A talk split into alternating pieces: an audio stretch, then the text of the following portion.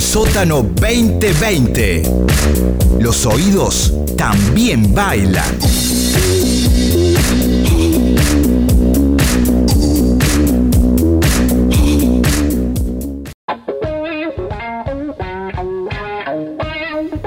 El sótano rock. Una radio de culto.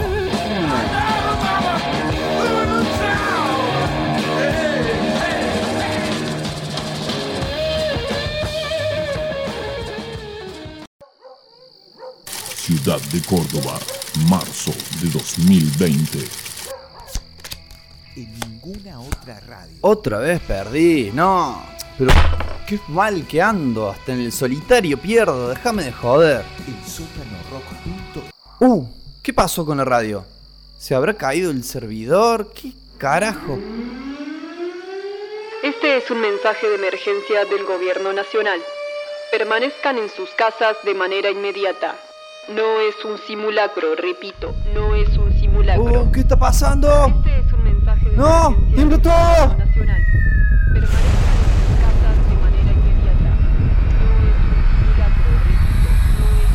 ¿Qué es, ¿Qué es esa niebla verde que está.? Ay, no puedo. Casas de manera inmediata. ¡Loco! ¡Loco! ¡Loco! ¡Loco! ¿Me escuchas? Ah, ah, eh, ¿qué, ¿Qué pasa? ¿Qué, ¿Quién? ¿Fer? ¿Fer sos vos? ¿Qué hace vestido así? No hay tiempo para explicarte, nos tenemos que ir de acá. No podés salir así tampoco. Busca algo para taparte la cara. Eh, bueno, eh, a ver, eh, acá hay un barbijo, pero. Ay, está usado, pero bueno. ¿Y qué más? Tengo el casco de la bici. ¿Sirve? Sí, y agarra esos guantes, el papel higiénico. Eh, si tenés alcohol gel en el baño, buenísimo. Mirá, te traje unas antiparras, ponete este mameluco y tenés que encintarte todo, ¿eh?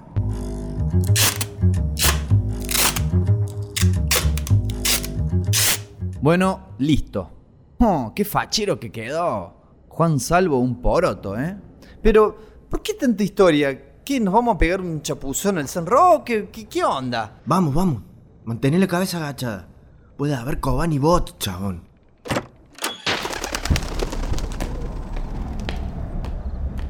¿Me quieres decir qué carajo está pasando? El que se fue al carajo es el mundo, loquito.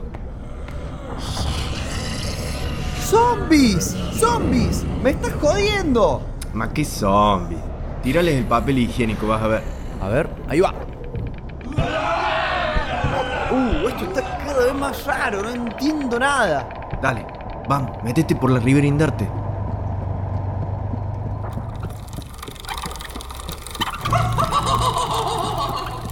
Nah, nah, esto ya es mucho.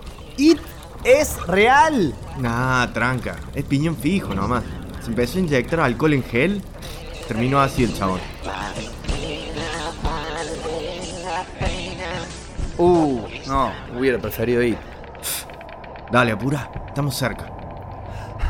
Para, para, para, para, para. No sigo un paso más hasta que no me digas qué está pasando. ¿Quiénes eran esos zombies? ¿Qué es esa neblina flúor, eh? Kobani Bots, ¿qué son los Kobani Bots? Piñón fijo dragón, ya es el acabose. Para, para, para, para. Vos no me estarás haciendo la de los sueños de la intro del año pasado, ¿no? Uf, ¿cómo te explico? A ver. Casi estalla la Tercera Guerra Mundial, pero al final no.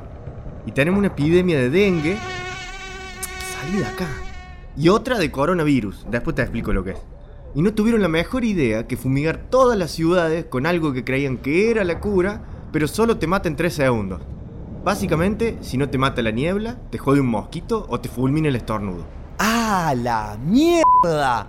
Y a todo esto, los medios, ¿qué dicen? Para eso te vine a buscar. No se escucha otra cosa que catástrofe, chabón.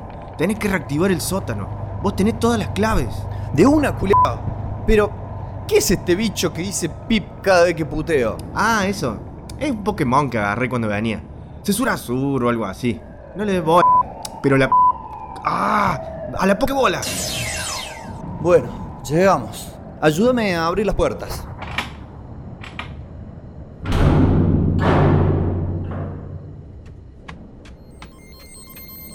Señor loco, ha vuelto, ha vuelto, la profecía era verdad.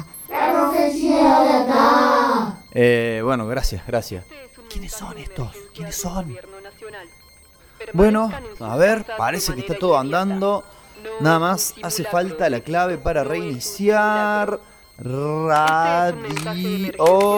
Listo. Jódeme, ¿qué será la clave? Y sí, si es más complicada me lo olvido. Bueno, ya estamos listos. Vamos a tirar abajo esa transmisión. ¡Uh!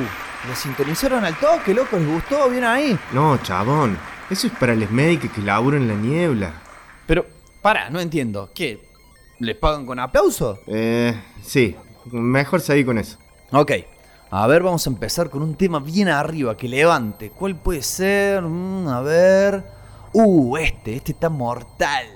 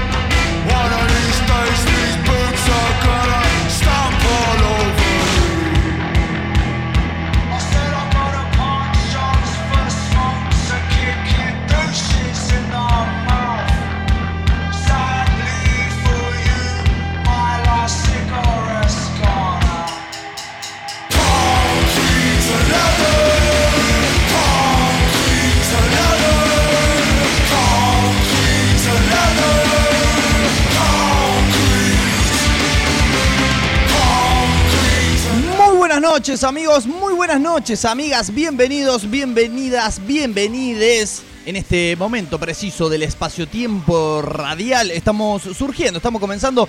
Nos hicimos rogar, nos hicimos rogar un poquito, ¿eh? dejamos correr un poquito de más eh, la canción que nos antecede y que nos sirve justamente como paño alfombrístico para que nosotros podamos deslizar nuestras consideraciones vocales a través de las dos horas de programa que tenemos por delante. Esto, amigos, esto, amigas, es una cosa de locos y hemos llegado. Hemos llegado aquí a estas modernas instalaciones del sótanorock.com para eh, habitar las mismas durante las, bueno, las horas, los minutos, los segundos los instantes, en definitiva, ¿no? Ya que hemos hablado en algún que otro momento de esto de que el tiempo es subjetivo, pese a que tenemos acá un relojito que da vueltas, ¿no? En justamente sentido horario, claro, para marcarnos la temporalidad. De todas formas, el tiempo es subjetivo. Así que les podemos decir que vamos a estar un rato, vamos a estar un rato acá llevándoles diversas cuestiones que tienen que ver, como siempre decimos, con el combustible para el espíritu, el alimento para el alma, el arte, el entretenimiento, pero que a su vez, si bien buscamos a través de estas dos horas de programa en algún, en algún sentido, en alguna medida, poder ligeramente escapar, escapar de la realidad que muchas veces nos, no solamente nos rodea, sino que nos agobia, muchas veces esa realidad también inevitablemente, inevitablemente permea hacia los contenidos de los cuales emanamos desde aquí, desde una cosa de locos, y no nos queda otra que sí, también siempre desde el prisma, siempre desde el monóculo que nos tiñe todo de arte, de entretenimiento, de cultura, eh, hacer referencia o por lo menos evocar lo que está sucediendo a nivel mundo mundial que ustedes sabrán está pasando bastantes cosas están pasando bastantes cosas así que vamos a ocuparnos de poderles llevar amigas amigos amigues una porción, por lo menos, no de pizza, no de torta, lamentablemente, sino una porción de esa realidad que tenga que ver con las temáticas de las cuales siempre nos solemos ocupar, como son la música, como lo es el cine, las series, como lo es la historieta. Así que abrochen sus cinturones.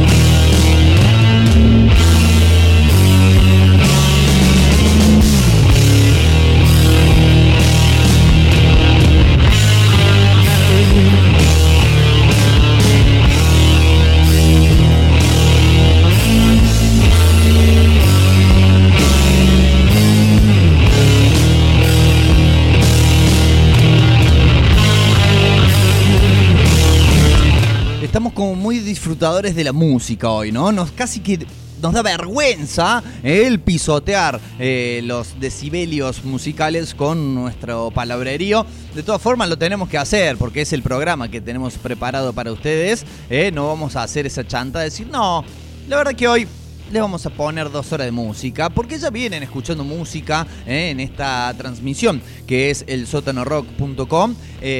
Así que bueno, vamos a interrumpirla de vez en cuando con el palabrerío que hemos preparado, como decíamos recién, para todos y todas ustedes. Tenemos novedades de bueno, hoy el eh, mundo, el planeta Tierra, eh, este, más allá de lo que sigue siendo obviamente esta pandemia por el COVID-19, que parece afectar todos los estamentos de la vida, también está con los ojos puestos en lo que está pasando por toda esta, digamos, este estado de revolución, podríamos llamar, o de insurrección, o de levantamiento en torno a los hechos posteriores, los hechos que siguieron al asesinato de George Floyd y cómo eso también este, siendo la cuestión racial, algo que por supuesto también abarca muchos, si no casi todos los estamentos de la vida, eh, ha permeado en diferentes cuestiones, así que estaremos viendo cómo, por ejemplo, las apariencias engañan. No juzgues un libro por su portada, decía He-Man muchas veces al terminar de su capítulo, ¿eh? cuando dejaba esas enseñanzas para la juventud. Bueno, así como el rock ha sido catalogado a lo largo de toda su existencia como la música de la rebelión, de los rebeldes, y el pop, por ejemplo, ha sido caracterizado como una música complaciente, pasatista. Veremos más adelante en el programa, claro, porque estamos todavía en el bloque introductorio, veremos cómo no es tan así en el día de hoy, ¿no? En este 2020. Eh, tendremos hoy nuevamente nuestro bloque más allá del Spandex en una edición un poco, un tanto eh, especial, si se quiere, eh, diferente, si lo podemos decir de esa forma, porque no, no nos ocuparemos hoy de reseñar una obra de historieta, de cómic en concreto, sino de lo que vamos a estar hablando, como decíamos en nuestros adelantos en las redes, será un gran desafío, vamos a esperar estar a la altura de las circunstancias, seguramente una temática que requeriría mucho más tiempo de elaboración y no solamente un bloque de un programa. Eh, vamos a hablar del racismo en el cómic, en la historieta, eh, de la representación o falta de representación, por ejemplo, de personas de color, de cómo ha sido esto a lo largo de su historia. Vamos, tenemos una, una conjunción de cosas que hemos preparado para narrarles. Eh, tendremos también más información en cuanto a lo que hace de la producción de series y de películas basadas en otro material preexistente, como lo es casi toda la producción reinante en estos tiempos que corren.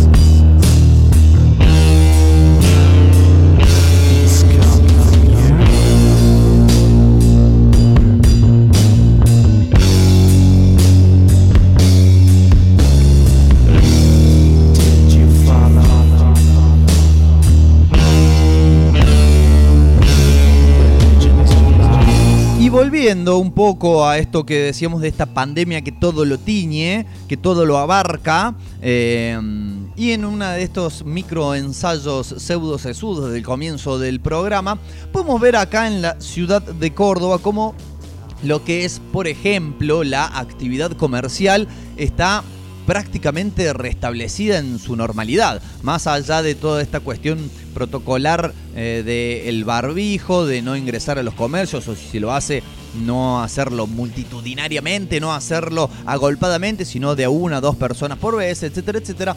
A excepción de eso, uno recorre, eh, tiene la suerte de poder tener movilidad mediática, podríamos decir, recorre las calles de esta ciudad y ve cómo no ya el ritmo habitual, sobre todo el de las avenidas, las arterias, está volviendo a tomar justamente ese ritmo mm, de- de pseudo normalidad, más eh, incluso calculo a partir de mañana con el regreso del transporte público. Pero eh, no ha vuelto a la normalidad la situación, claro, la situación emocional de las personas.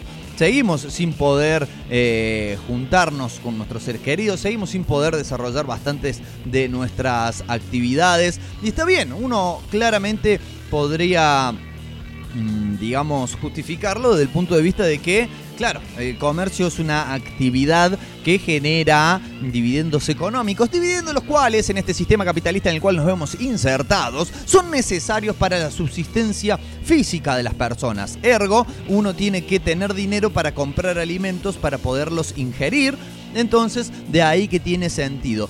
Pero si lo analizamos desde otro tipo de perspectiva, uno puede ver si se pone más o menos a hilar eh, fino, a ver entre líneas, que los grupos que más vehementemente, digamos, vociferan, ¿eh? Haciéndole casi una- un parafraseo a ese gran programa que engalana las mañanas del sótano rock, ¿eh? lunes, miércoles y viernes a las 9 de la mañana vociferando acá por el sótano rock, que nos da un panorama del cual nosotros bebemos después para analizar la realidad, pero decimos que los sectores que más vehementemente vociferan para el levantamiento absoluto y total de esta cuarentena son justamente aquellos sectores que detentan el poder económico, aquellos sectores que dicen, eh, hay que volver a trabajar, pero no para trabajar ellos, sino para que alguien trabaje para ellos. Entonces desde allí surgen las suspicacias y vemos cómo, sí, en todo caso, eh, se ha privilegiado un tipo de actividades que podemos decir, si cumplimos protocolos para esas actividades, ¿por qué no cumplimos protocolos para otras que se puedan realizar? Eh, es un tema que también, nuevamente, da para largo análisis, pero podemos resumirlo en que facturación mata abrazo. Así de sencillo, de todas maneras nosotros seguiremos con nuestras actividades, no las hemos interrumpido aquí en el sótano rock, donde pueden escucharnos, por ejemplo, acá una cosa de locos, todos los jueves a partir de las 19, donde escucharán, claro, apenas termine este programa, tendrán la excelente oportunidad, la imperdible oportunidad de escuchar una nueva entrega más au vivo de Esperando a Godoy. No hemos tampoco detenido, por lo menos ya hemos reactivado también las actividades en Radio Comunitaria La Quinta Pata, donde podrán escuchar este mismo programa mañana viernes a partir de las 22.30, posiblemente en una especie de dislocación temporal. Esto lo estén escuchando justamente alrededor de las 22.50, más o menos, así a grosso modo, y mirando el reloj. Eh, tampoco ha detenido su marcha porque eh, bueno, en primer lugar porque pudimos hacerlo y en segundo lugar porque quisimos que así sea y así seguiremos entonces, aunque la realidad cuando salimos a la calle nos muestre la pantalla del mundo nuevo, cuyo nombre es el tema con el cual vamos a arrancar la andadura musical del programa de hoy. Vamos a escuchar a Riff, vamos a escuchar a una de las primeras bandas metálicas de la Argentina, haciendo ¿no? un tema de alguna manera postapocalíptico o por lo menos en lo que aquel entonces se consideraba postapocalíptico, desde la visión del señor Norberto Napolitano, riff con pantalla del mundo nuevo, y después lo vamos a combinar con un tema que quizás sonoramente no tenga nada que ver, pero que sí me parece describe algo que eh, nosotros, nosotras, nosotres, personas en cuarentena hemos sentido durante todo este tiempo en mayor o menor medida, que es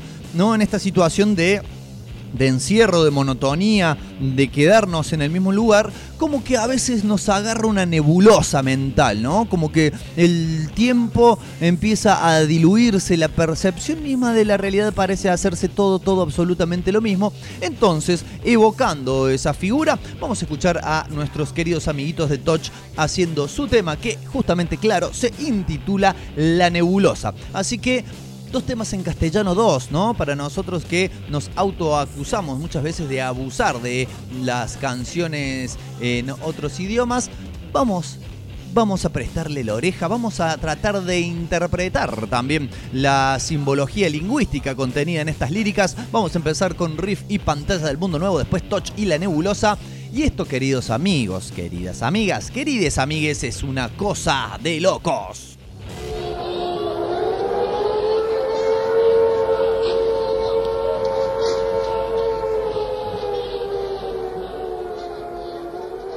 La ciudad del mundo nuevo duerme su sueño de paz. ve la vida en un video y se le va la vida a creer.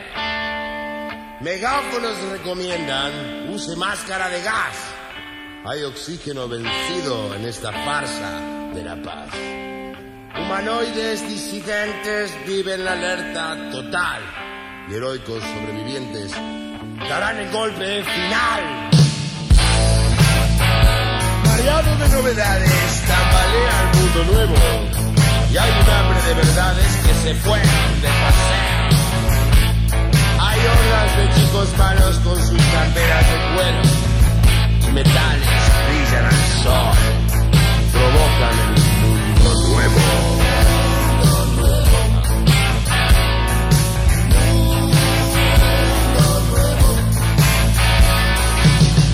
La pantalla me lo cuenta con mi desayuno. Y es probable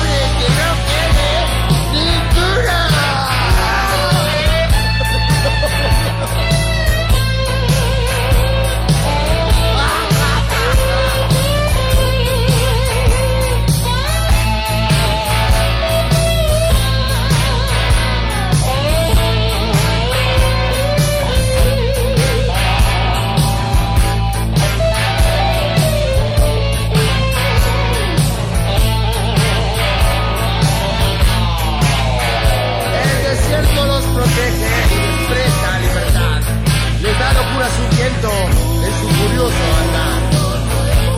La ciudad ultramoderna se despierta una vez más. No sabe que está sitiada ya no sobrevivirá. La pantalla me lo cuenta con mi desayuno y es probable que no quede ninguno. La rodean nuevos seres de dureza incomprensible y negocian en una mesa sus aventuras horribles. Hay brillo en ojos malignos aguardando la señal e inventaron nuevos signos para las huestes del mal. Hay rehenes voluntarios en el asiento de atrás y hay profetas visionarios para los que seremos más.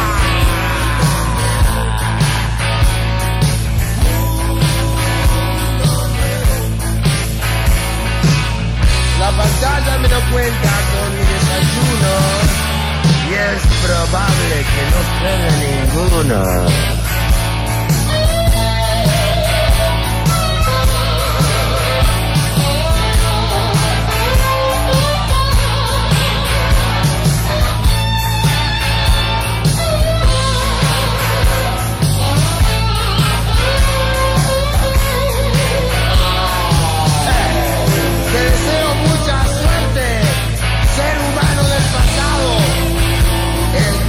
Será fatal y tu mundo nuevo.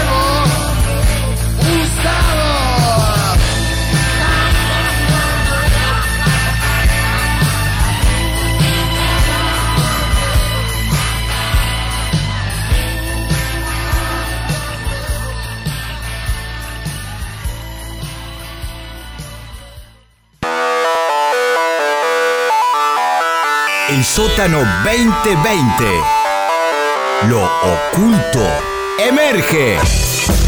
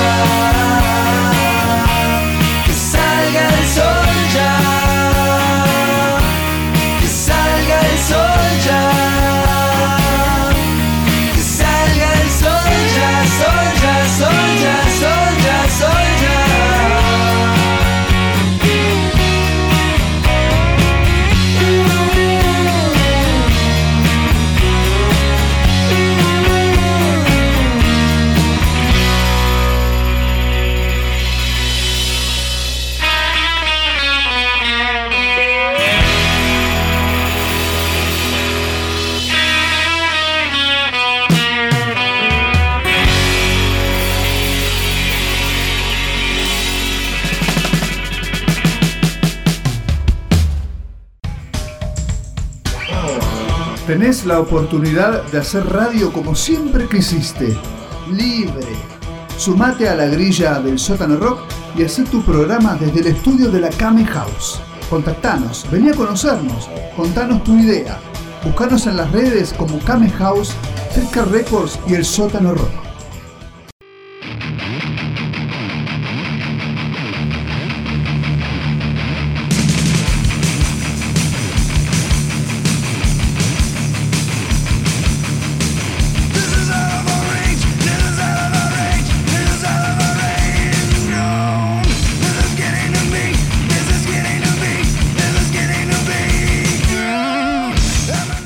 Horas 31 minutos de esta emisión ah, de Una Cosa de Locos. Ha pasado ya media hora. Y estamos aquí en este bloque que podríamos bien denominar como ¿Qué pasó? Inserte nombre aquí. Antes eras chévere y no estamos hablando de la legendaria banda cuartetera que hoy saludamos, justamente hoy en el día del cuarteto. ¿eh? Saludamos eh, a Chévere, a Trula, a los chicos Orly, a todos los, bueno, factotums de la música del Tunga Tunga, que obviamente, claro, está pasando por un momento eh, asiago eh, ante la ausencia, la ausencia total y vaya a saber hasta cuándo de los bailes. Pero volvemos. Eh, les decía recién en la introducción que el rock, ¿no? Como, no solamente como género musical, sino como casi estilo de vida, había sido siempre asociado, estuvo siempre asociado a la rebeldía, al inconformismo, al eh, no casarse con el poder, digamos, de alguna forma, y a, por lo menos, si no iniciaba movidas de carácter revelatorio, por lo menos, por lo menos apoyarla. Y ha habido, obvio, a través de la historia de este género, numerosas bandas que han digamos, dado la razón de esa caracterización. Eh, pero en estas últimas horas decíamos que, por ejemplo, lo que está sucediendo en Estados Unidos con toda la comunidad eh, negra, también sumados los hispanos y otros grupos, otras minorías de personas de color que ya no son tan minorías en el mapa racial de los Estados Unidos, han salido a protestar fuertemente, fuertemente después de lo que fue otra gota que colmó el vaso de su desesperación y su hartazgo. Em, y la mayoría de las eh, figuras, o muchas por lo menos de las figuras prominentes del arte del espectáculo, han bancado este movimiento que se ha de denominar como Black Lives Matter. Las mm, vidas negras importan. Em, pero en, todo el, el barullo uno ha encontrado un par de personajes que de los cuales no esperaba. No esperaba, de uno sí lo esperaba, pero fue al revés. Vamos a desgranar bien la cuestión porque quizás no estén entendiendo cómo viene la mano en este preciso momento. Saben ustedes que las redes sociales, amigos y amigas, son ese instrumento que le permiten a las personas, no solamente las personas de a pie, podríamos decir, como vos, como yo, como aquel que está allá, sino también a las personas eh, relevantes de importancia, de notoriedad, de cierta fama, tener un contacto directo con su audiencia o con sus mm, seguidores, lo cual muchas veces resulta ser un arma de doble filo, claro, porque tenés ese acceso directo sin intermediarios,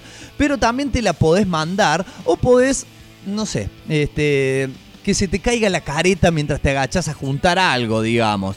Este es el caso, por ejemplo, del señor Chris Novoselic, del cual realmente no esperaba este tipo de, de declaraciones. ¿Qué pasó? Chris Novoselic seguramente lo ubican, lo tienen de algún lado. El bajista de Nirvana, claro.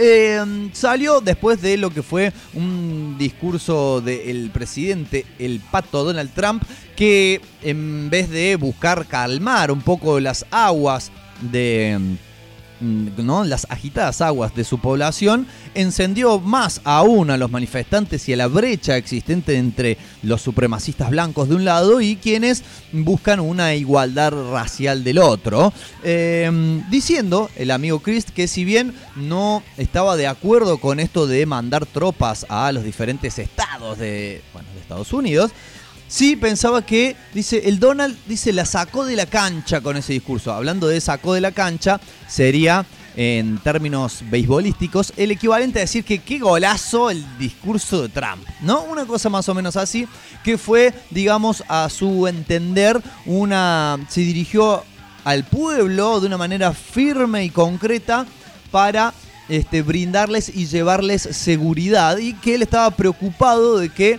los saqueos y las, las revueltas, ¿no? los enfrentamientos violentos, por ejemplo, con la policía, claro, uno de los blancos mm, a los cuales se los acusa con mayor dureza de esta inequidad y de este, mm, digamos, este largo historial de torturas hacia las personas de color.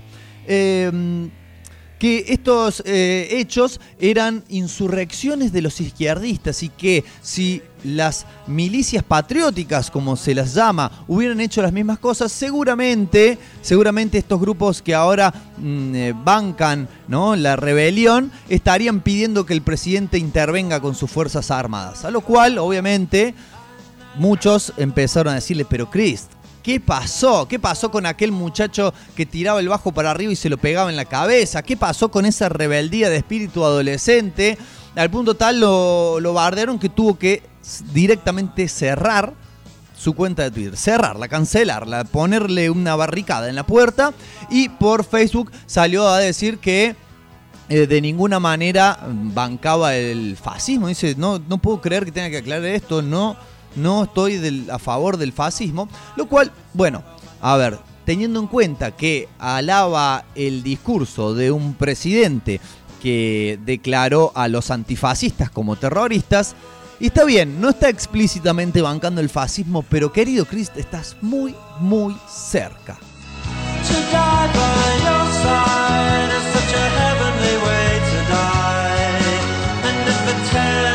Bueno, y acá tenemos a otra voz totalmente reconocible, casi icónica, podríamos decir, eh, a la cual eh, el giro ha sido la inversa. Desde hace un tiempo esta parte se sabe, se conoce que el señor Stephen Patrick Morrissey eh, tiene un claro perfil conservador, ¿no? Eh, mm, partidario del Brexit, eh, partidario de no dejar este, entrar a inmigrantes y una larga lista más de etcéteras. eh, y que en estos días que acaban de, pasar o que están sucediendo en realidad ahora en este momento, eh, decidió sumarse a las expresiones que muchos eh, artistas de la industria de la música han tenido en sus, en sus redes, eh, apoyando de alguna manera al, al movimiento de Black Lives Matter. eh, lo cual obviamente tampoco pasó desapercibido y ante lo cual muchas personas lo tildaron de hipócrita. Eh, esto particularmente en apoyo a lo que fue el Blackout Tuesday, un movimiento eh, realizado por bueno, la industria de la música eh, internacionalmente de poner en sus redes una imagen totalmente negra con el hashtag The Show Must Be Paused. O sea, el show debe detenerse y mirar a lo que está pasando en el mundo en contradicción o en parafraseo a aquella histórica frase de The Show Must Go On, debe continuar. Bueno, ahora no.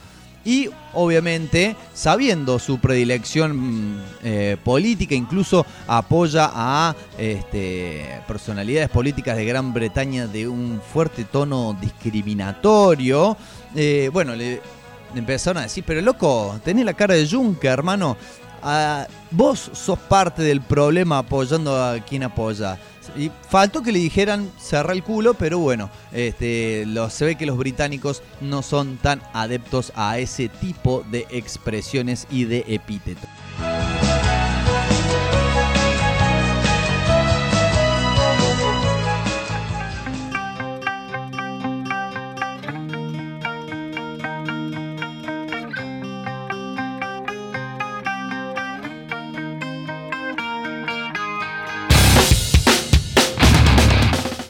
Y si hablamos de bandas ¿no? con contenido político, como decíamos al principio de este bloque, de eh, una postura política determinada eh, y más viniendo del país de donde vienen, que es claro los Estados Unidos, podríamos tranquilamente decir que System of a Down es una de ellas, pero sorprendió también, me sorprendió a mí particularmente, que su baterista, el señor John Dolmayan, eh, este, a quien estuvimos escuchando también hace poco con su proyecto de covers llamado This Grey Men, me sorprendió particularmente eh, que saliese en un apoyo, pero deliberado, yendo incluso mucho más allá de lo que mm, dijo Chris Novoselic, mm, que, digamos, consideraba y analizaba un discurso en particular de Trump. Eh, en varios posteos de, de sus redes, bueno, alabando su, su figura, ¿no? La figura de este presidente, diciéndole que era el presidente más atacado de la historia mm, de Estados Unidos, pero que si mirás las estadísticas, en realidad con todas las cosas que hizo, es el mejor amigo de las minorías.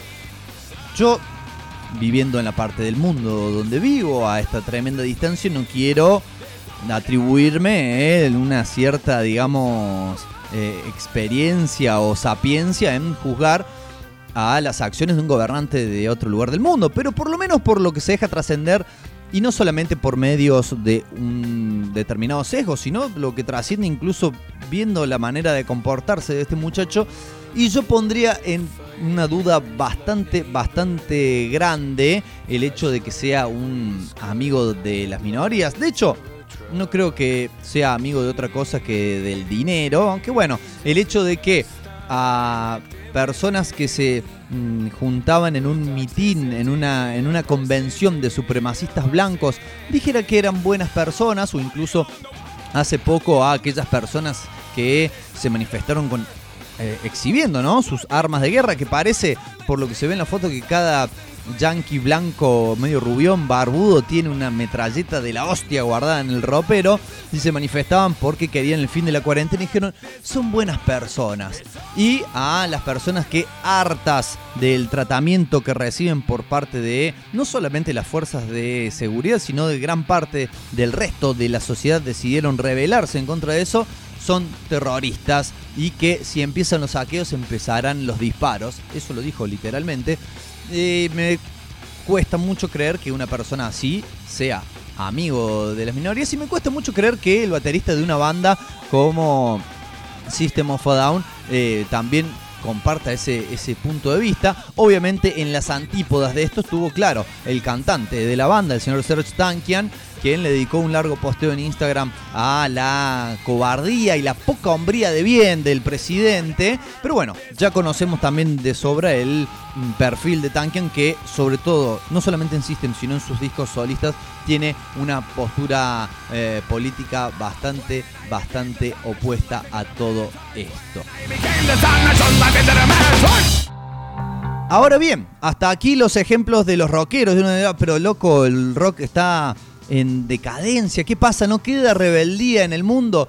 Donde sí parece quedar rebeldía es en otros sectores de la comunidad musical, en que en este caso no fueron particularmente los artistas, las celebridades las que intervinieron, sino algo que sucedió en esta última semana en un par de ocasiones, todo lo que se denomina el fandom, ¿eh? la enorme comunidad de fans de ese estilo musical que para quienes cargamos ya varias décadas en el lomo nos resulta un tanto difícil de interpretar y de decir que es el K-pop, ¿no? Este pop procedente de Corea con bandas, eh, bueno, o, o compuestas por todos muchachitos adolescentes o post-adolescentes o por muchachitas llamadas idol, ¿no? Algo todo bastante prefabricado, por lo menos para mi gusto, pero que tienen, como decíamos, una base de fanáticos no solamente en Corea, no solamente en Estados Unidos, sino acá, si quieren cualquier día después de que se levante la cuarentena, pueden pasar, por ejemplo, por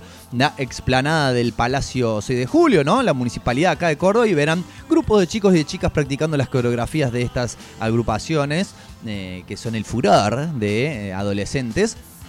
Bueno, ¿qué pasó con esto? El miércoles pasado, la policía de Dallas, Texas, eh, publicó una aplicación a través de la cual se le podía mandar directamente a la policía fotos y filmaciones de cualquier eh, persona que en la protesta estuviese causando algún tipo, algún tipo de disturbios.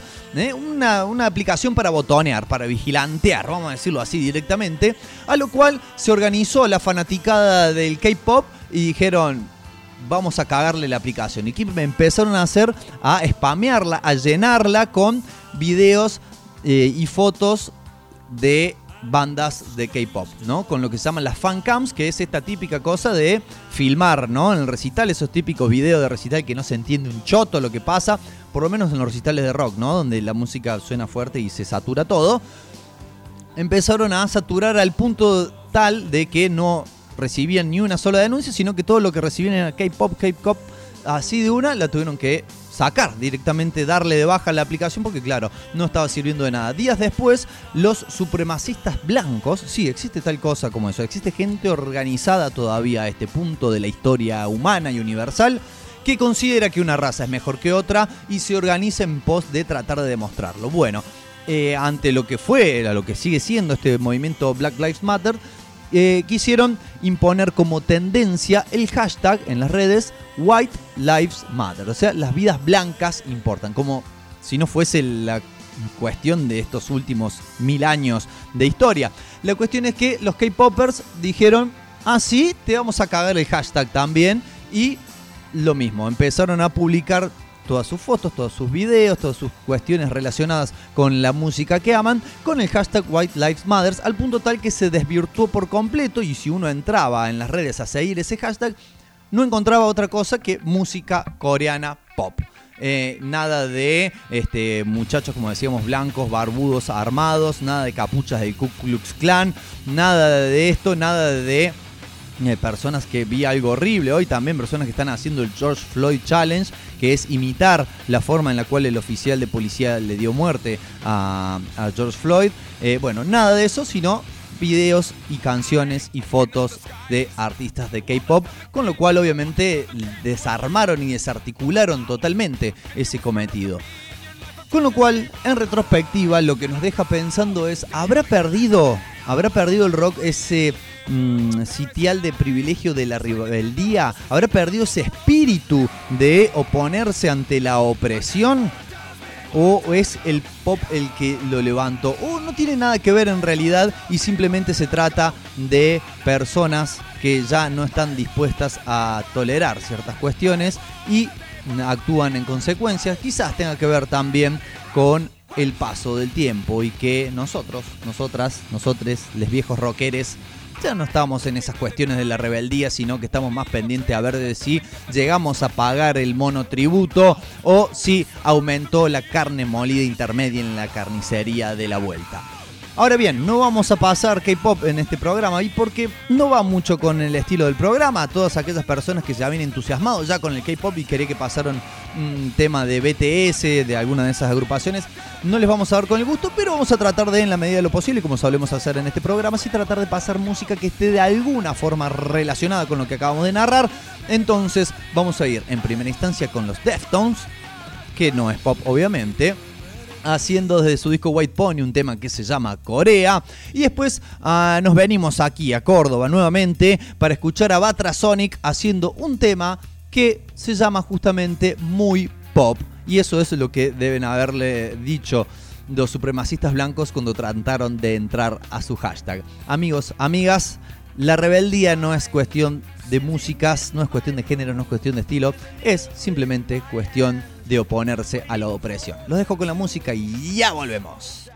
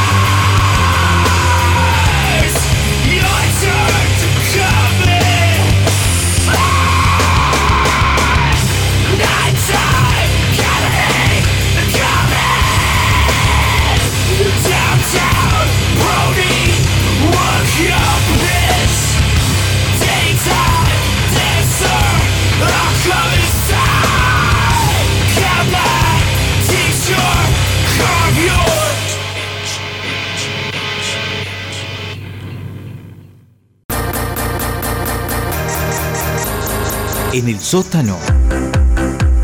La música se te pega.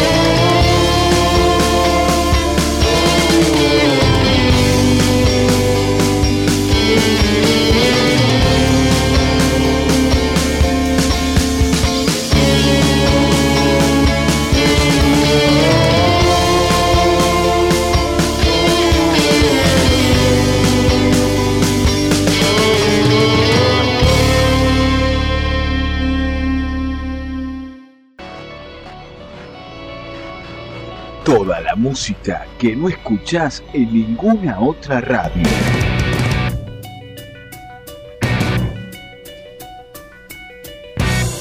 El sótano rock.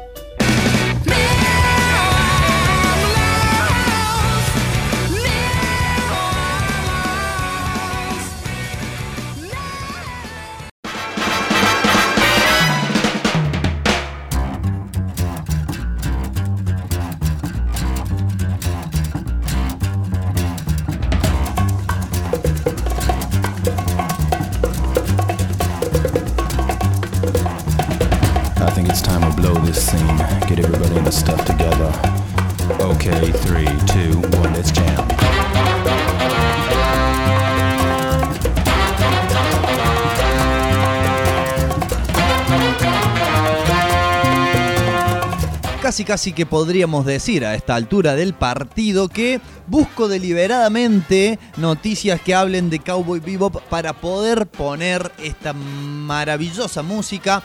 Una de las series de anime que, pero lejos, lejos, mejor música tiene gracias a la maravillosa Yoko Kano y su grupo de Seatbelts, ¿eh? los cinturones de seguridad. Nombre aburrido para una banda, pero bueno, peor sería llamarse The Police. Así que eh, traemos noticias aquí del mundo de Cowboy Bebop, como ustedes sabrán. Y si no lo saben, se los informamos. eh, es una de las series de anime que no solamente mejor música tiene, sino eh, mejormente consideradas de los últimos 30 años, ¿no? Creo que estamos hablando de una serie del año 1996 y que aún así sigue siendo muy difícil de superar en términos de calidad, no solamente de la animación en sí, sino sobre todo de eh, la narrativa que, sumado a la música que acabamos de mencionar, genera todo un paquete exquisito para quien la quiera degustar. Todo esto en 26 capítulos y una película. Así que, bueno, si usted, señora, si usted, señor, está de cuarentena, métale y no tiene prejuicios con el anime, métale para adelante porque eh, le va a encantar. Pero además, además, también tenemos que informar que está en desarrollo y ya bastante avanzado la serie de Netflix de Cowboy Bebop. Y sobre todo eh, recordando lo que es eh, la fallida, fallidísima, bastardeada adaptación que realizaron mm, de las distintas series eh, de anime que bueno han venido adaptando hasta este tiempo eh, en las cuales de alguna manera se no solamente se los acusaba principalmente de el whitewashing que se suele hacer, ¿no? Eh, en el cual se toman personajes que originalmente son de otras etnias. Hoy estamos muy con la cuestión étnica y racial, así que bueno, me van a tener que aguantar. Eh, de que son de otras etnias y los transforman de alguna forma a rubiecitos y rubiecitas. Este, lo que, bueno, creo que el más infame y emblemático de estos casos fue la película de Death Note que produjo justamente eh, Netflix y que, bueno, eh, fue un desastre total. Eh, parece ser que por lo menos han aprendido esa lección eh, porque por lo menos el protagonista de, de la historia es de origen asiático, ¿no?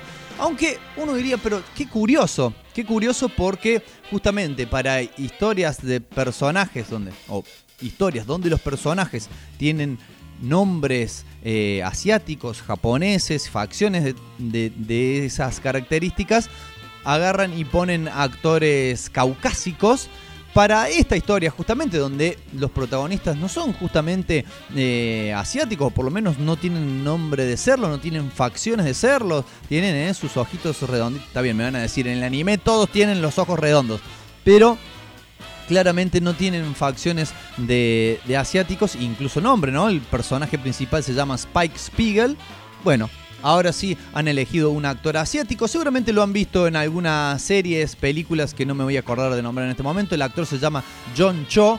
Vieron que en Hollywood les da eso de para interpretar papeles de diferentes etnias, como que tienen un actor recurrente en el cual les sirve para todo el abanico. Por ejemplo, eh, este, necesitan un actor latino del país que sea, lo llaman a Michael Peña y él te hace de mexicano, de dominicano, de paraguayo, de brasilero. Eh, bueno, hay un actor que está en mil películas, no me voy a acordar ahora el, el nombre, de extracción, digamos, de Medio Oriente, podríamos llegar a denominar, pero como sus rasgos son, ¿no? Están como ahí a mitad de camino, te lo usan, si necesitan un pakistaní, te lo ponen a él. Si necesitan un, incluso también un, un sudamericano genérico, te lo ponen a él.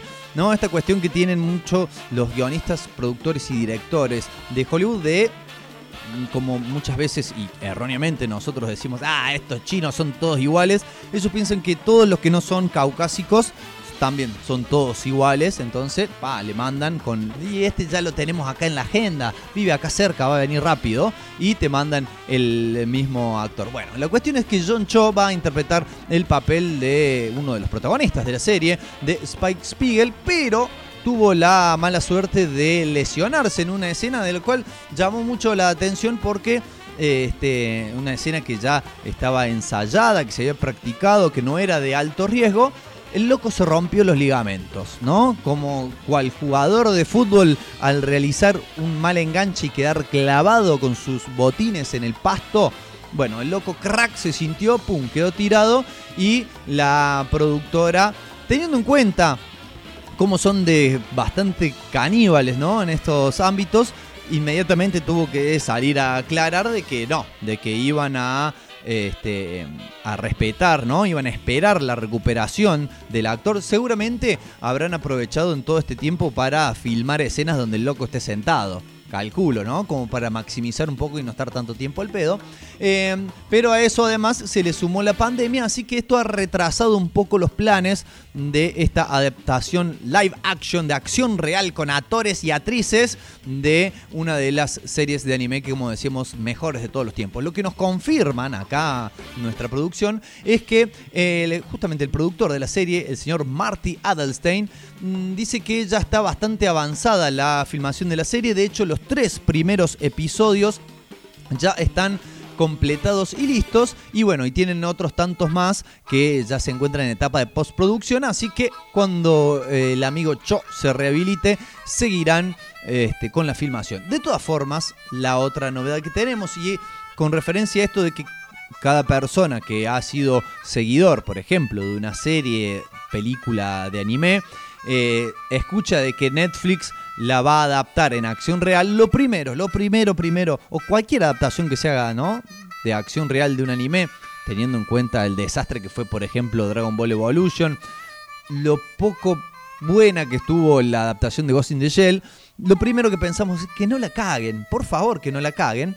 Y de eso un poco habló su guionista, el puertorriqueño boricua Javier Grillo Marchaux, que dijo que en esta nueva versión de Acción Real no se va a seguir eh, escena por escena, guion por guion, capítulo por capítulo, lo que sucede en la trama de la serie, sino que va a tener algunas diferencias eh, donde sobre todo no va a tener el tiempo para desarrollar las historias, los orígenes y las historias de fondo, digamos, de cada uno de los villanos que van apareciendo en la saga, sino que va a estar más centrada en la trama principal de Spike Spiegel y su relación con eh, Julia, su exmujer, con Vicious, su ex socio y ahora enemigo, y demás. Este, va, digamos, seguir un poco más apegada a lo que es el hilo conductor que subyace todo el anime de Cabo Vivo y no se va a detener tanto en los capítulos unitarios o en los otros villanos secundarios que van apareciendo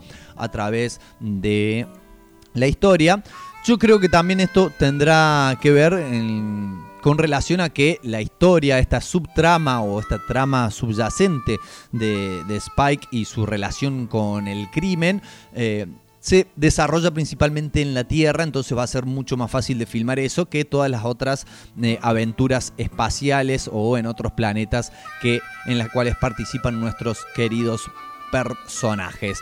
Eh, dado todo esto y dado la demora eh, que ocasionó la lesión del actor principal y toda esta situación de pandemia que hace que la gente no se pueda juntar a filmar, la película que, o la serie en realidad que estaba prevista para que se estrenara este año, seguramente, dicen nuestras fuentes, llegará recién a la plataforma de la N roja.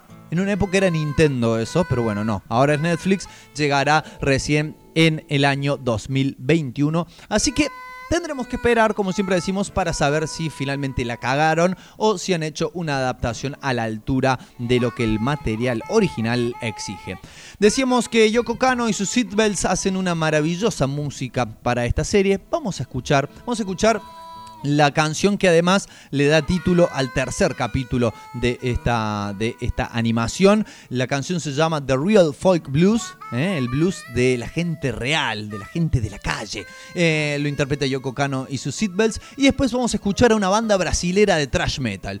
Hoy en este programa hemos metido todo en la coctelera. Los amigos de Bad Bebop, a quienes vimos tocar eh, aquí en Córdoba, incluso todavía está ah, en el sitio del sótanorock.com la reseña de cuando pasaron por estas tierras. Y Bad Bebop, Cabo Bebop, está todo relacionado y más cuando decimos que el tema se llama Vicious, como justamente uno de los villanos, quizás el más importante de la serie. Todo tiene que ver con todo, dijo alguna vez algún viejo sabio, y los dejo entonces con Yoko Kano y esto que es The Real Folk Blues.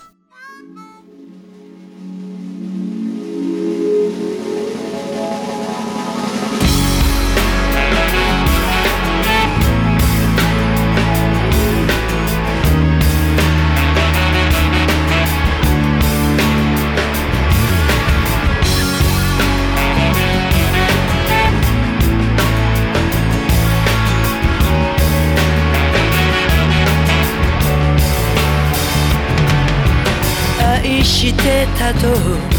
嘆くにはあまりにも時は過ぎてしまった。まだ心のほころびを癒せぬまま風が吹いてる。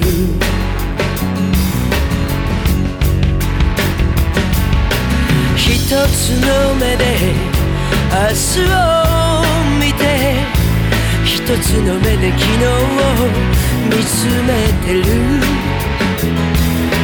君の愛のゆりかごでもう一度安らかに眠れたら乾いた瞳で誰か泣いてくれ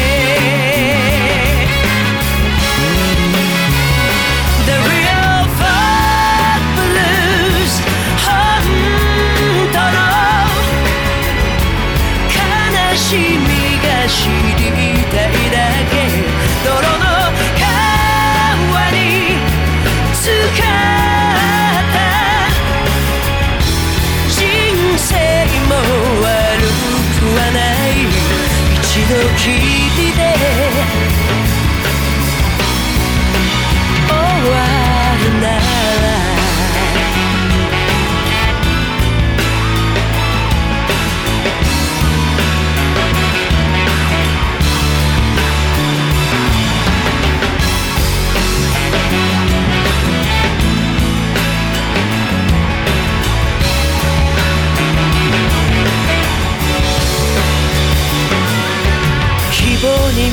た絶望と罠が仕掛けられてるこのチャンス。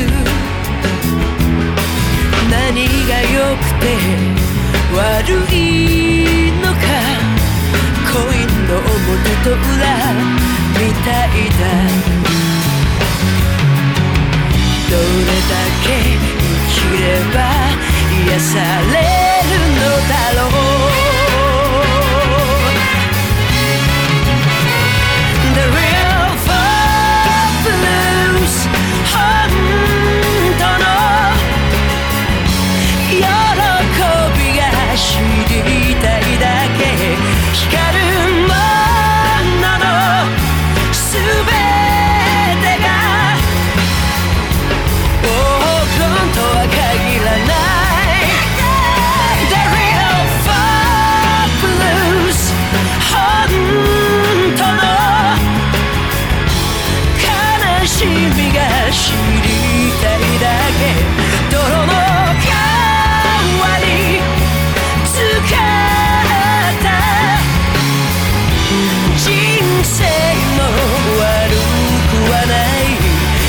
時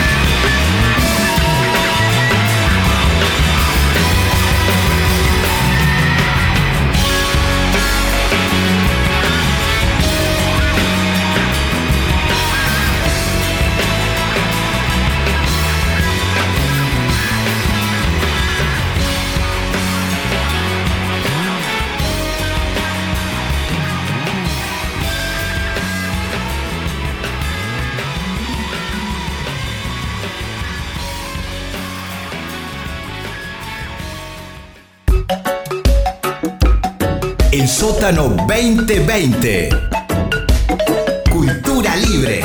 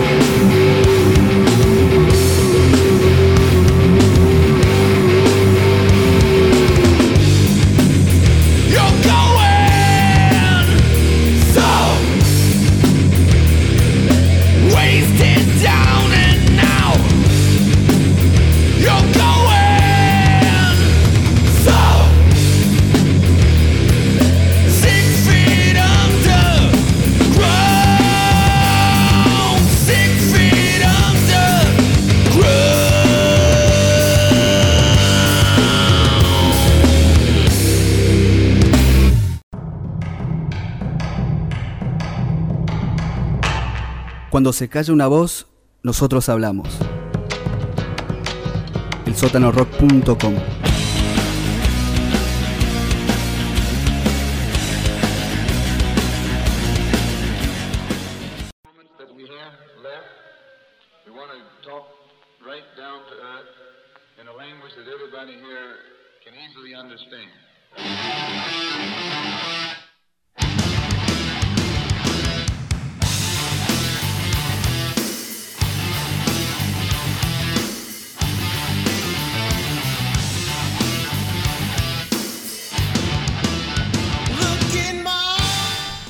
A los hermosísimos y potentísimos Living Color en el comienzo de esta edición de Más allá del Spandex, este bloque donde habitualmente tratamos de desentrañar eh, de qué está hecho la, fibra misma de historietas que no tengan que ver con el más difundido de los géneros de la historieta, que es, claro, usted adivinó, claro que sí, eh, la de superhéroes. En esta cuestión, y como hem- hemos venido diciendo en este programa desde que comenzó eh, y también a través de nuestras redes sociales, a veces la realidad eh, gotea tan fuerte que permea a los bloques donde nos ocupamos de otras cuestiones y tratamos de justamente por algún momento, por lo menos por un rato, abstraernos de las cuestiones que más acuciantes que nos rodean. Em, antes de empezar, vamos a hablar hoy, mm, como lo hemos adelantado, de el racismo en los cómics. No vamos a poder, obviamente, abarcar todo porque eh, este, necesitaríamos un programa mucho más largo. Necesitaríamos, además, mucho más tiempo de eh, investigación, producción y preparación. Pero me parecía que era el momento de hacer un bloque como este. Por otro lado, también este, asumir de que eh, no me siento realmente una persona totalmente calificada para hablar de discriminación, puesto que eh, soy un hombre cis blanco. ¿eh?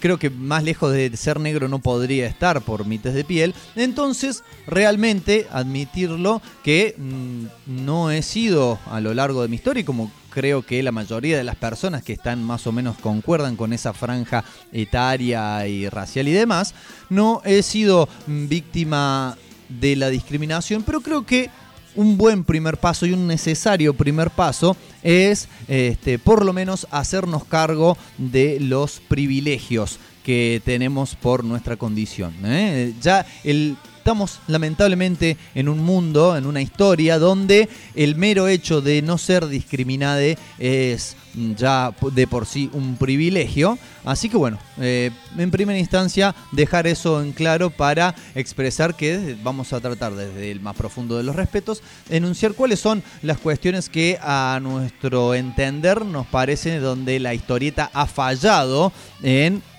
lograr una cuestión igualitaria. Ahora bien, la historieta, un género nacido más o menos, si bien ha habido distintas formas, hay quienes afirman que los, mm, los primeros, eh, los jeroglíficos, digamos, del antiguo Egipto con sus representaciones pictóricas eran ya una forma de historieta. Podríamos decir que como medio en sí, con sus características formales, surge recién a partir de finales del siglo XIX, donde eh, bueno, comienzan a editarse ya cuestiones más eh, serializadas y con las características estéticas que, mm, de las cuales conocemos la historieta hoy en día. Empezó con, obviamente, mm, tiras, ¿no? Porque una cosa es distinguir entre la ilustración o el humor gráfico y otra en las, eh, la historieta que es a partir del cuando se eh, empieza a elaborar un orden secuencial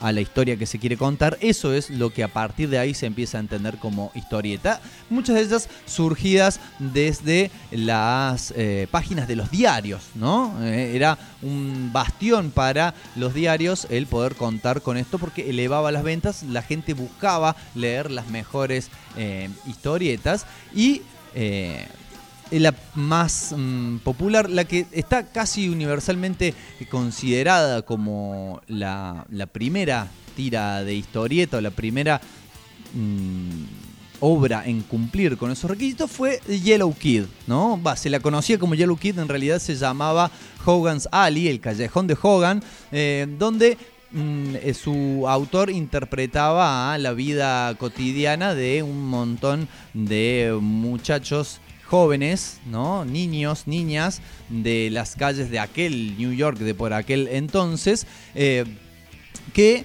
eh, bueno, eran traviesos y etcétera, pero que donde aprovechaba para eh, hacer sus su descarga, digamos, su crítica social política, no en voz de los personajes, sino en la vestimenta que parecía ser un pijama amarillo del personaje principal, el famoso Yellow Kid, el chico amarillo. De hecho, de allí viene eh, a posteriori lo que se conoce como este, periodismo amarillo, ¿no? Información amarilla que es sensacionalista, buscadora del escándalo. Bien, viene de que generalmente las frases, las acotaciones más picantes dentro de esas historietas estaban en la misma vestimenta de el eh, Yellow Kid.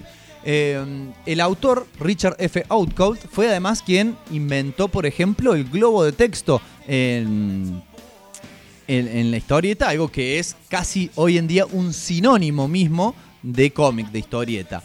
Em, durante mucho tiempo, incluso yo lo creía hasta hace un rato nada más, cuando me puse a investigar un poquito a fondo, se creía que el Yellow Kid, el chico amarillo, era una exageración, una caricaturización, una estereotipación de los ciudadanos, de los descendientes chinos, asiáticos, ¿no? Al ser, bueno, denominado como amarillo, al ser calvo, tener dientes prominentes, que eran muchas veces las características con las cuales se identificaba estereotípicamente en las ilustraciones y en la cultura en general a los asiáticos las apariencias engañan, ¿no? Aprendimos del bloque anterior donde hablábamos de los rockeros que ya no son rebeldes. Pues resulta que investigando, en realidad el tal Yellow Kid no era asiático, eh, sino que era irlandés. ¿no? Y que lo que creíamos que era como una caracterización eh, grotesca de un grupo étnico en particular, en realidad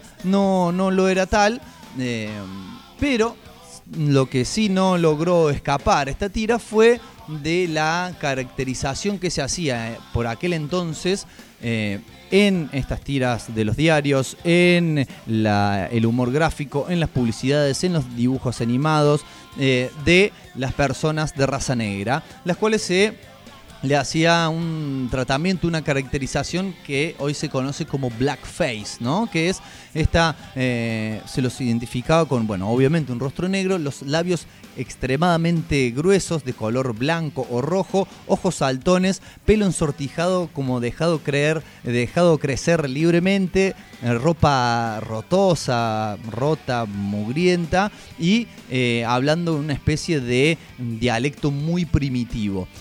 Esto, lamentablemente, como decíamos, no escapó la tira de Yellow Kid a esto, así como no han escapado durante largas décadas a esta caracterización los personajes de color que participaban en las eh, sucesivas historias.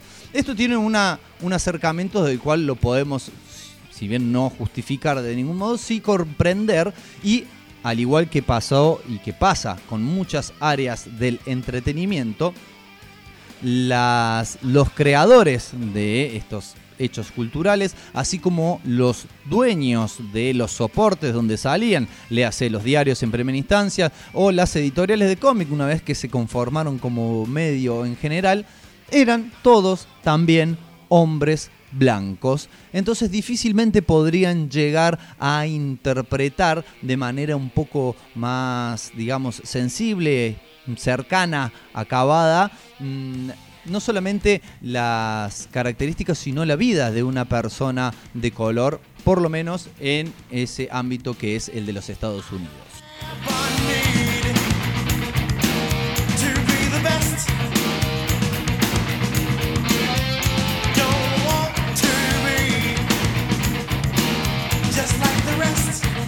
Así fue entonces como, decíamos, de las tiras de los diarios pasaron a las revistas y pasaron a las grandes editoriales y así vino la edad de oro del cómic, vino la edad de plata incluso del cómic y los personajes, si bien ya no tenían aquellos rasgos caricaturizados y exageradísimos, al punto tal, a ver, porque usted me podría rebatir diciendo, pero bueno, si es una caricatura, la caricatura se trata de justamente resaltar los rasgos de todas las personas. El tema era que eran retratados de esa forma y retratadas en mm, dibujos donde las personas de tez blanca, caucásicas, eran representados no de forma caricaturizada, sino de forma estilizada. Y las personas negras sí con estos rasgos, si se quiere, grotescos y con esa conducta mm, grotesca, ¿no? Como una burla generalizada constante, algo que como sabemos, el lenguaje y la cultura construyen sentido. Uno también algún inadvertido, inadvertida por allí podría decir, pero bueno, es una historieta, ¿a quién le molesta? El tema es que mm, estas representaciones culturales eh, in- inoculan, invocan cierto sentido en quien las consume y no es de extrañar entonces, teniendo en cuenta todo este historial, que aún hoy año 2020 siga habiendo personas que, como decíamos al principio del programa, sigue habiendo personas que se consideran supremacistas blancos. Porque claro, hay toda una pila y hay toda una cultura y hay todas décadas de cultura por detrás que nos vienen diciendo eso, que los blancos son estilizados, correctos, se visten bien y que los negros eran estas otras criaturas totalmente disímiles y casi, casi no humanas. Una vez que se fue, digamos, un poco mejorando esa cuestión, algo que todavía faltaba en la caracterización de las eh, personas negras en las historietas era eh, la posibilidad de ser protagonistas de sus propias historias. En la mayoría de los casos eran simplemente los lo que se conoce como sidekick, ¿eh? el patiño del personaje principal que, claro, adivinaron ustedes, era blanco. Así es como surgieron un montón de personajes eh, que tenían la función de acompañar, de rellenar, o incluso muchas veces, y como también eh, sucedió, y creo que lamentablemente sigue sucediendo eh, largamente en el cómic al día de hoy, eh, como sucede con las mujeres, donde muchas veces se las utilizaba y se las utiliza como simplemente la persona a ser salvada de manera totalmente pasiva por el protagonista varón blanco de la historieta. Esto empezó a cambiar alrededor de la década del 50 con una anécdota muy jugosa que les voy a contar a continuación, pero que antes, antes vamos a escuchar una canción de estos mismos muchachos que nos vienen musicalizando el bloque. Vamos a escuchar a los Living Color haciendo una canción que habla un poco, pese a que el disco es del año 1988, podemos de alguna manera percibir que poco ha cambiado la cosa. Eh, una banda rockera integrada por todas eh, muchachos de color, por personas negras, haciendo una canción que se llama Desperate People, personas, gente desesperada. La escuchamos y enseguida volvemos para completar esta semblanza de qué pasa, qué onda con el racismo en el cómic.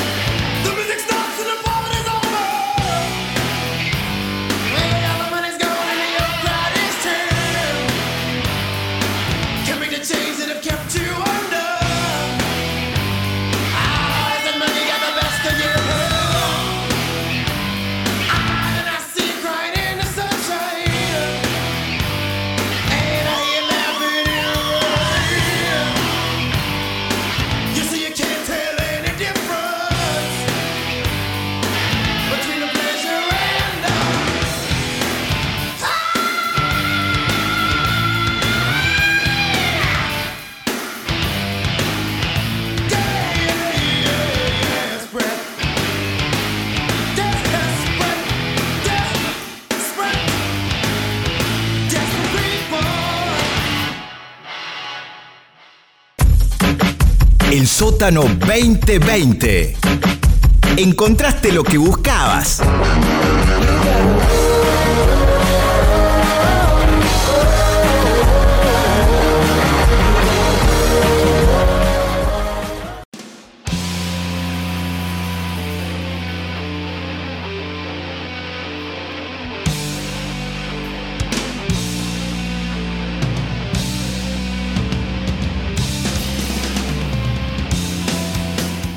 Bien, y ustedes habrán pensado quizás en este impasse musical, pero ¿qué onda? ¿Cómo, ¿Cómo puede ser que en todo ese tiempo, todas esas décadas que siguieron desde la creación de la historieta hasta más o menos casi nuestros días, eh, no haya habido autores que se hayan dado cuenta de esto y querido trabajar en pos de hacer una representación eh, fiel, digna de eh, las personas de color en el, en el cómic?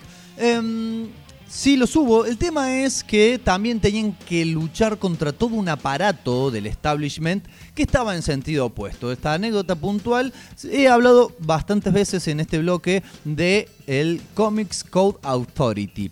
Eh, lo vamos a resumir. En el año 54 salió un informe que decía que los cómics pervertían a la juventud. Entonces las editoriales se agruparon y en una movida de censura preventiva para evitar que la gente en su grueso dijeran los cómics son malos, no los compramos nunca más, organizaron un órgano de autocensura eh, que básicamente lo que tenía que hacer era aprobar cada una de las historietas que por allí se presentaban antes de salir a la venta. Y todas las editoriales que conformaban este, esta, digamos, este código, que utilizaban este código, tenían que entonces, antes de mandar imprimir, presentar para que se los aprueben. Y esto estaba presidido por eh, un juez.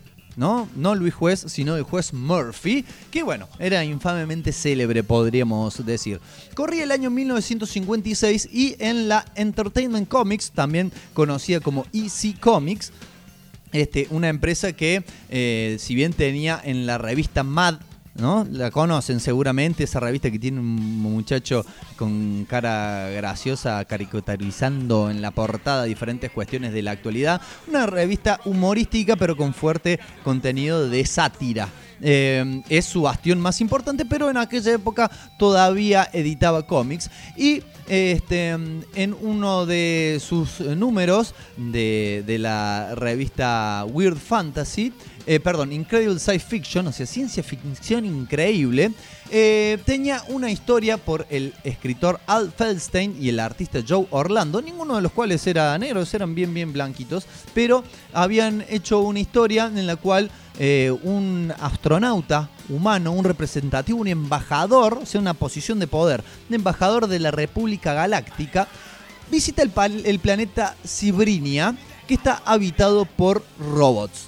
Cuando llega, lo que ve es que eh, el planeta parece estar dividido en dos razas que funcionalmente son idénticas, nada más que unos son anaranjados y los otros son azules. Y una de esas eh, facciones, digamos uno de esos colores, tiene menos derechos y menos privilegios que la otra, solamente basados en el color en el que estaban pintados. El astronauta entonces decide que, debido a la intolerancia existente todavía imperante en ese planeta, eh, no iban a ser admitidos por la República Galáctica, se vuelve en su nave y en el último panel, en la última viñeta, se saca el casco, mira hacia las estrellas y ahí es donde revela que en realidad este astronauta era una persona negra. Con lo cual, obviamente, cerraba ¿no? el sentido de, de toda la de toda la historieta, incluso era casi un mensaje esperanzador en cuanto a que la Tierra en aquel momento del futuro donde viajaban a otro planeta ya habría superado las diferencias raciales, pero al encontrarlas en otro planeta diría no, a estos todavía les, les falta, digamos, les falta avanzar un poco más. ¿Qué pasó? El juez eh, Murphy eh, le dijo que no, que no lo podían publicar. Fue entonces el autor de la historieta, Feldstein, fue a la oficina de la autoridad del cómic y le dije, pero eh, ¿por qué no la podemos eh, este, publicar? Y Murphy le dice, no puede ser un negro. Pero ese es todo el punto de la historia. Y dice, no va a tener ningún sentido. Dice, no, el negro no, no puede ir, no puede ser negro.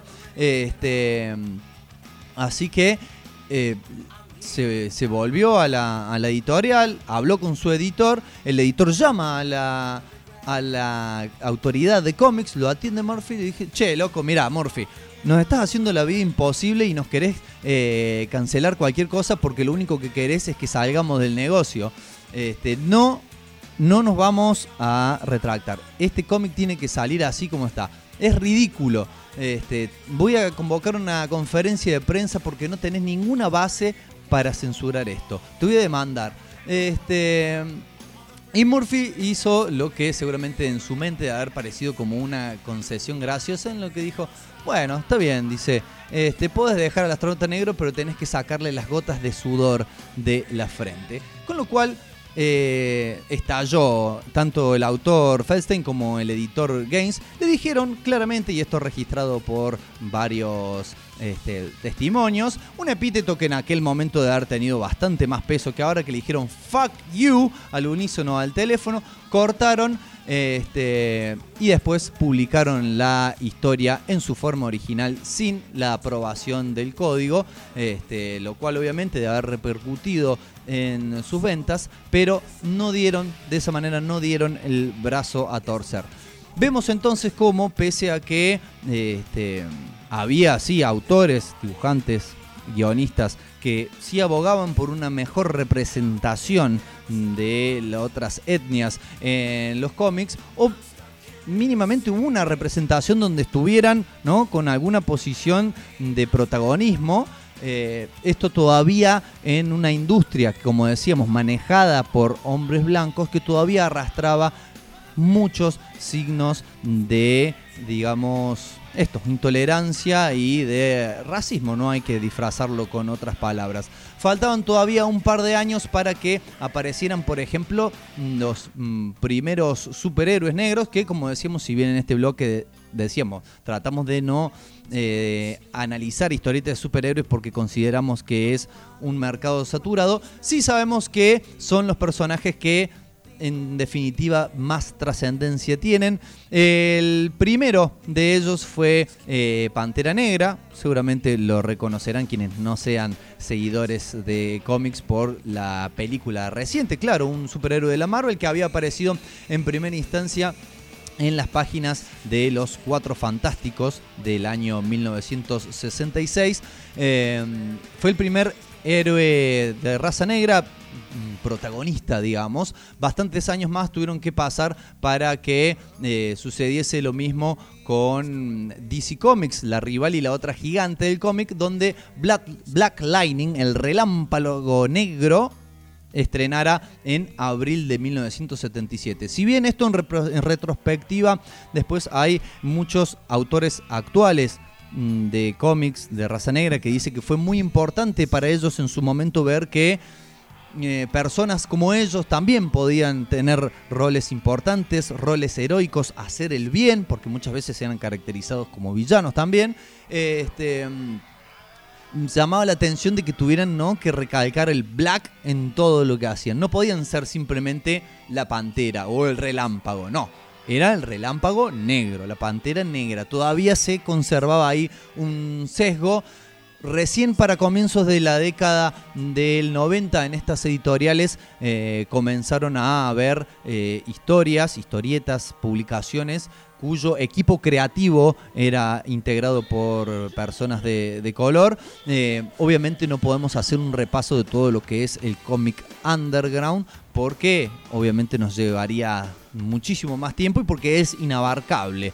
Eh, y en la actualidad podemos ver eh, cómo las editoriales, sobre todo creo particularmente Marvel, están tratando de eh, hacer un giro ¿no? en lo que es su historia de publicación y tratar de incluir diversidad, ya sea mm, de etnias, ya sea de género, ya sea de diversidad sexual, de incluir toda esta diversidad, así como existe en la sociedad, que exista en sus cómics, lo cual celebramos, pero creo yo, esta es una opinión eh, profundamente personal, que hay algo en donde todavía eh, están fallando. ¿Qué sucede? Y esto lo habíamos de alguna forma analizado o explicado cuando hicimos el bloque donde narrábamos la historia de Image Comics y cómo eso hizo que las grandes editoriales dejaran de crear personajes nuevos porque iban a tener que darle los derechos a quien los creaba.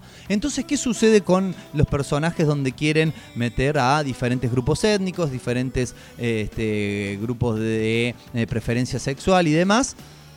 no lo hacen con nuevos personajes que representen estos grupos, sino lo que hacen es reinterpretar personajes preexistentes o hacer que el lugar de este, el manto, digamos, de ese personaje lo ocupe una, un nuevo, una nueva persona que sí sea de raza negra, que sea mujer, que sea mm, del colectivo LGBT, lo cual redunda, me parece a mí, esta es mi impresión nuevamente, en que se note forzado, que se note como un esfuerzo, ¿no? Como metido con calzador y sobre todo en el fandom del cómic que también tenemos que admitirlo, muchas veces tiene características reaccionarias, pese a lo hermoso que es este género como medio artístico de entretenimiento y de expresión. Sí, el fandom del cómic tiene muchas características reaccionarias, salta como leche hervida cuando tocan uno de estos personajes, ¿no? Porque, ah, porque no es así originalmente el personaje, lo cual no es tan importante, pero creo que las editoriales podrían ahorrarse el disgusto y crear directamente personajes nuevos desde cero que representen estas minorías que tratan de representar. Teníamos mucho más para decir, pero ya se nos va a acabar el programa en un rato y tenemos más noticias para dar. Tenemos que escuchar música, no vamos a hacer dos horas de que yo hable solamente.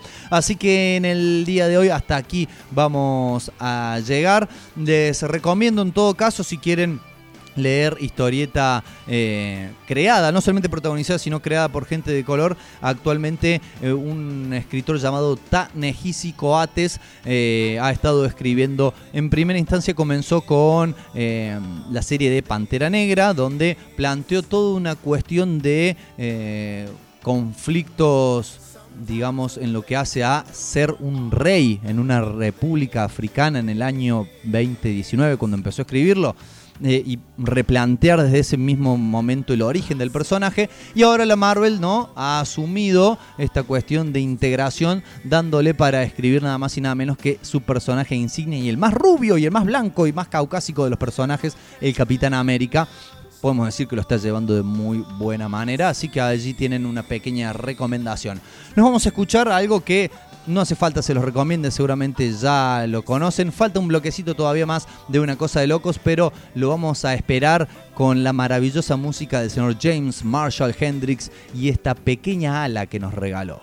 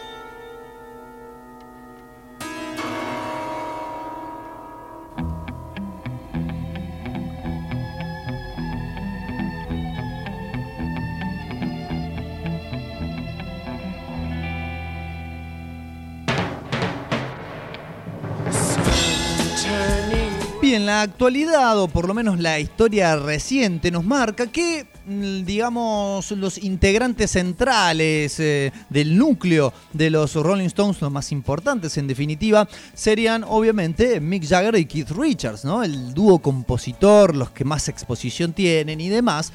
Pero si hurgamos, si hurgamos y excavamos, si vamos un poco más allá en los anaqueles de la historia, nos encontraremos que en realidad en algún principio de la banda el que motorizó la formación de la misma y a su vez después el integrante más inquieto en busca de nuevas sonoridades, de nuevos condimentos que ponerle, con los cuales arropar la base de blues que ya traía la banda, fue nada más y nada menos que el señor Brian Jones, eh, uno de los ilustres eh, miembros del fatídico Club de los 27, ¿no? Esta serie de notables eh, músicos que podemos comenzar con Robert Johnson y que podemos terminar con Amy Winehouse teniéndolo, ¿por qué no?, a Rodrigo Bueno entre medio, que fallecieron a esa fatídica edad de los 27 pirulos. Pues bien, muchos años después de lo que fuera su fallecimiento en 1969, se viene un documental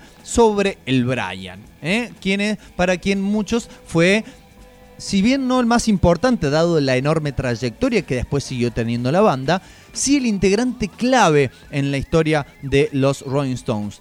Rolling Stone, Life and Death of Brian Jones, o sea, canto rodado, piedra rodante, que es lo que en definitiva significa Rolling Stone, Vida y Muerte de Brian Jones, es un documental que va a ser lanzado dentro de muy poquito, nada más, en DVD. Si alguno tiene todavía un reproductor de DVD, casi parece una cosa arcaica de la época de Brian Jones va a poder ver, seguramente lo estarán publicando digitalmente también, el próximo 12 de junio y esto va a incluir también el soundtrack de la película.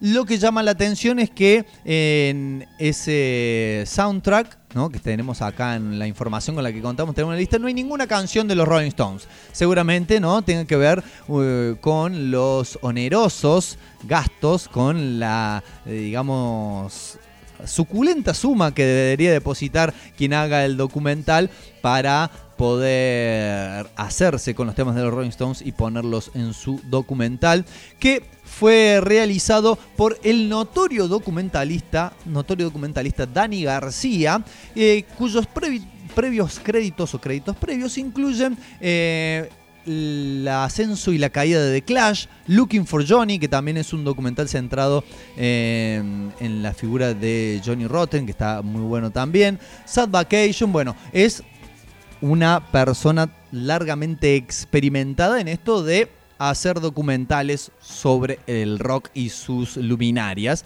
Y de acuerdo a la sinopsis, el film explora el ascenso también, la, la subida al estrellato de Brian Jones y de los Rolling Stones también, así como la eh, desafortunada muerte, sobre todo para él, claro, la desafortunada muerte de, de Jones, donde García pinta una interesante y reveladora foto, pintura de esta, eh, digamos, atormentada estrella del el pop. Eh, esto va a tener, bueno, su edición con vinilos de lujo, todas cosas que nosotros acá no podemos comprar, pero ya existe el tráiler para que decidamos si es una de las cuestiones que vamos a ver en eh, cuarentena. Lo vamos a estar publicando ahora en segunditos nada más en nuestra página de Facebook de Una Cosa de Locos. Así también lo tienen allí para disfrutar o por lo menos, por lo menos para saber si el 12 de junio se van a poner en internet a ver si ya lo pueden piratear de algún lado. Como sabemos, sabemos que lo hacen. Bueno amigos y amigas, ya casi las 9 de la noche, ya casi momento de que pongamos nuestras pupilas incesantemente en la aguja del reloj y nos pongamos y nos dispongamos a esperar a Godoy, que es lo que sigue ahora en el sótano rock. Nos vamos a dejar, bueno, todo este bloque ha sido musicalizado con canciones que cuya autoría pertenece al señor Brian Jones y nos vamos a despedir con una de mis favoritas, no solamente de las canciones de Brian Jones, sino de los Rolling Stones en general. La canción, como es de esperar, se despega un poco de esa sonoridad clásica rollingosa, ¿eh? sino que explora otras sonoridades, otros instrumentos. Se llama Under My Thumb, debajo de mi pulgar. Habla de las huellas dactilares, no, habla de, de cómo el chabón que se la daba de Winner terminó estando resometido por la piba a la cual se quería levantar. Básicamente una cosa así. Amigos y amigas, esperamos que hayan disfrutado de este programa, esperemos haber estado a la altura del mismo. Les esperamos el próximo jueves a partir de las 19 horas aquí en el Sótano Rock. Sigan disfrutando de la radio, sigan disfrutando de la vida en la medida de lo posible, que tengan un excelente fin de semana. Cuídense y cuiden a los demás. Hasta luego.